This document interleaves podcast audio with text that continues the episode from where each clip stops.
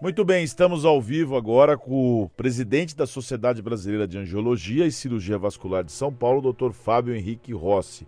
Muito bom dia, doutor. Obrigado por nos atender. Bom dia, Sergei. Obrigado a vocês pela oportunidade de poder falar sobre as doenças vasculares no seu canal. Muito obrigado. Doutor, antes da gente falar um pouquinho do colesterol, esse final de semana o Estado trouxe uma matéria sobre o número de amputações que cresce no país e mais da metade envolve casos de diabetes. Os dados são justamente da Sociedade Brasileira de Angiologia e Cirurgia Vascular. E, e aqui eu fiquei alarmado com um dado de 66 pessoas passam por esse tipo de cirurgia de forma diária, diariamente no Brasil. Que coisa impressionante, né, doutor?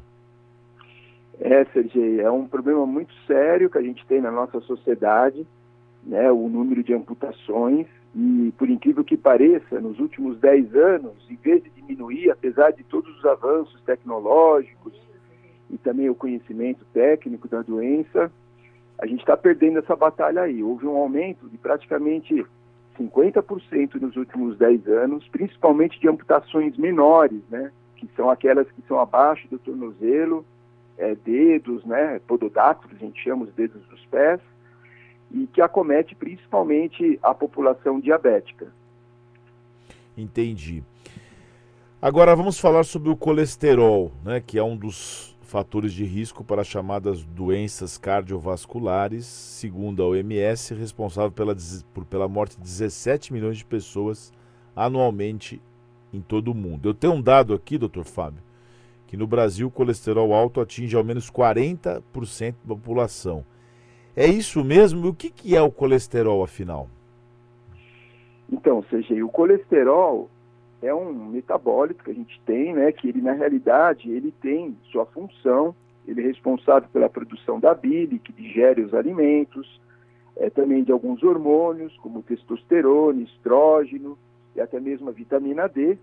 Mas, quando ele está em excesso no organismo, ele pode provocar a formação de placas de gordura nas artérias, que a gente chama de placas de aterosclerose, e dependendo do grau da obstrução que ela provoca na luz desses vasos, pode causar isquemia.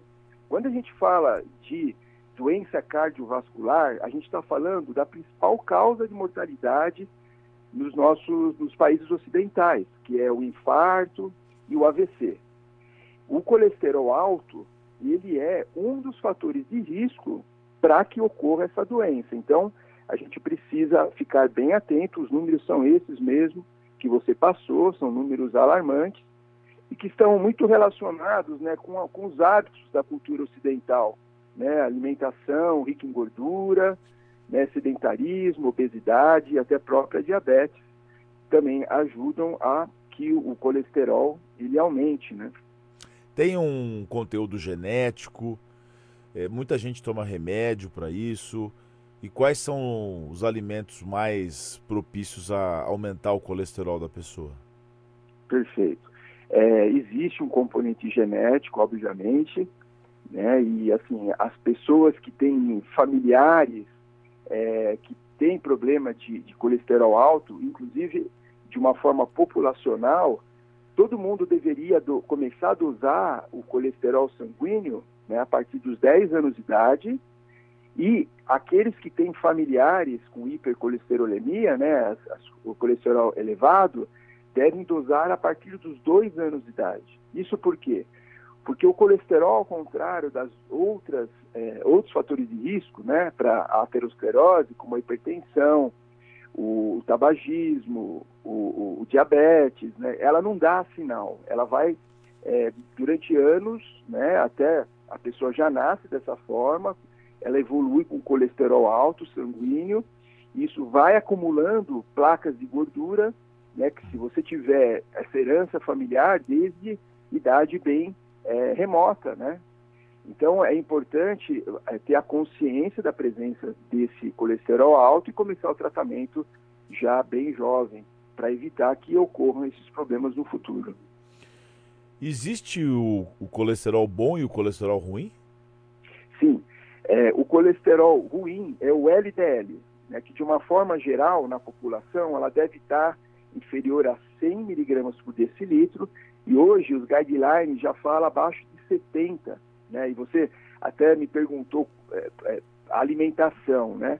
O principal é, fator para o aumento do colesterol são os hábitos alimentares, como a gente comentou, então evitar é, carne vermelha, principalmente aquela carne vermelha gordurosa, é, uso de é, amanteigados, é, pão, né, que também acaba é, transformando em colesterol na fase final da sua, do seu metabolismo, é, frituras, e procurar né, ter uma alimentação baseada em frutas, verduras, legumes, né, uma, uma dieta comer é, carne mais magra, evitar embutidos, né? Tudo isso aí é muito importante. É, não sei se eu respondi sua pergunta. Sim, respondeu.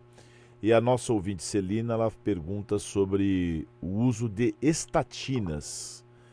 Eu não sei o que, é, são estatinas, mas pesquisas que apontam efeitos colaterais desse tipo de tratamento para o colesterol. Pronto, aqui está esclarecido. Tá. Bom, a gente, quando só a alimentação e, a, e o exercício físico, aliás, eu acabei esquecendo de falar do, do HDL, que é o colesterol bom, que ele deve estar acima de 40. O exercício físico, ele ajuda né, a aumentar o HDL, que é o colesterol que combate o colesterol ruim. Em relação ao uso das estatinas, a gente, quando a gente não consegue controlar, então, com é, alimentação e o exercício físico, a gente tem que usar remédio. Um dos remédios que a gente usa são essa classe que a ouvinte é, mencionou, que são as estatinas, que elas ajudam a diminuir o colesterol. Né? É, o efeito colateral em algumas pessoas pode dar dor nas pernas, mas assim, não é muito comum. E quando isso acontece, a gente tem algumas estratégias para fazer com que essa dor diminua. Mas assim, hoje é, a, é, é, o medicamento que ele, a classe de medicamento mais utilizado para o combate ao colesterol, porque ele tem uma custo-efetividade é, para a gente é, falar em, em nível populacional bastante bom né, um medicamento que não é caro e ele traz realmente é, a diminuição do colesterol. Às 8 horas e 47 minutos, nós estamos ao vivo com o Dr. Fábio Henrique Rossi, presidente da Sociedade Brasileira de Angiologia e Cirurgia Vascular de São Paulo. Doutor Fábio, eu vou fazer algumas, algumas afirmações, vou fazer algumas perguntas. Você, você pode responder se é mito ou se é verdade, com respostas bem curtas, pode ser? Pode ser, Sergei. Tá. Primeira delas, os adolescentes estão com mais colesterol do que no passado. Verdade, né? Com a mudança dos hábitos, né? Homeschooling, videogame, a molecada hoje é, faz muito pouco exercício, isso é um problema sério, né? Porque as crianças vão ficando mais obesas e também com o colesterol mais alto. Somente pessoas obesas têm colesterol alto? Não, é um mito tem é, indivíduos... Para combater o colesterol. Perfeito, verdade. Ele ajuda combater o colesterol ruim. É possível controlar o colesterol apenas com alimentação, sem o uso de medicamentos?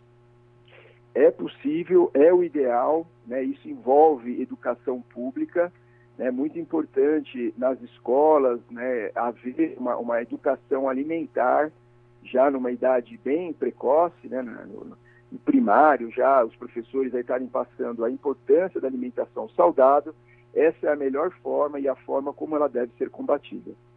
O óleo de coco diminui o colesterol e auxilia no, emagrecimento. Positivo. O óleo de coco ele aumenta o HDL e abaixa o LDL. Essa aqui é do ouvinte Diogo Bortolotto. O vinho tinto ajuda a reduzir o colesterol. Diogo, o, a bebida alcoólica, não apenas o vinho, né, em, do, em doses é, moderadas, né, ele realmente aumenta o HDL, o colesterol bom. Então, de uma certa forma, acaba protegendo né, o, o, o aumento do colesterol e também o desenvolvimento de doenças cardiovasculares, mas em, com muita moderação. É Bertoleto, né?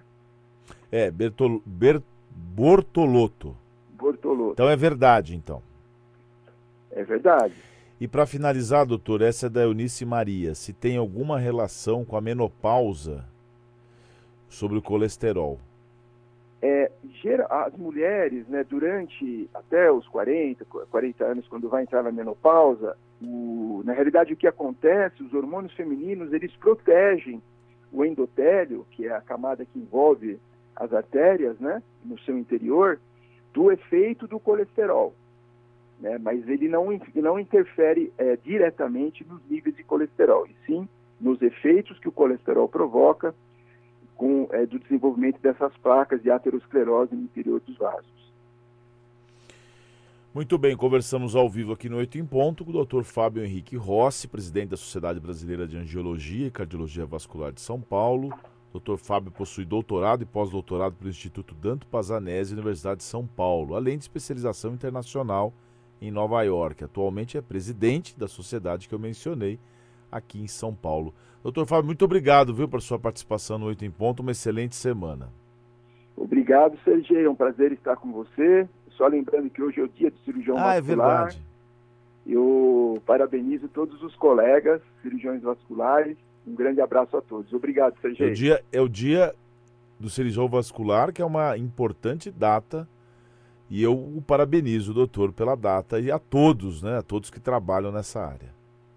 Muito obrigado, Sergei. Boa semana.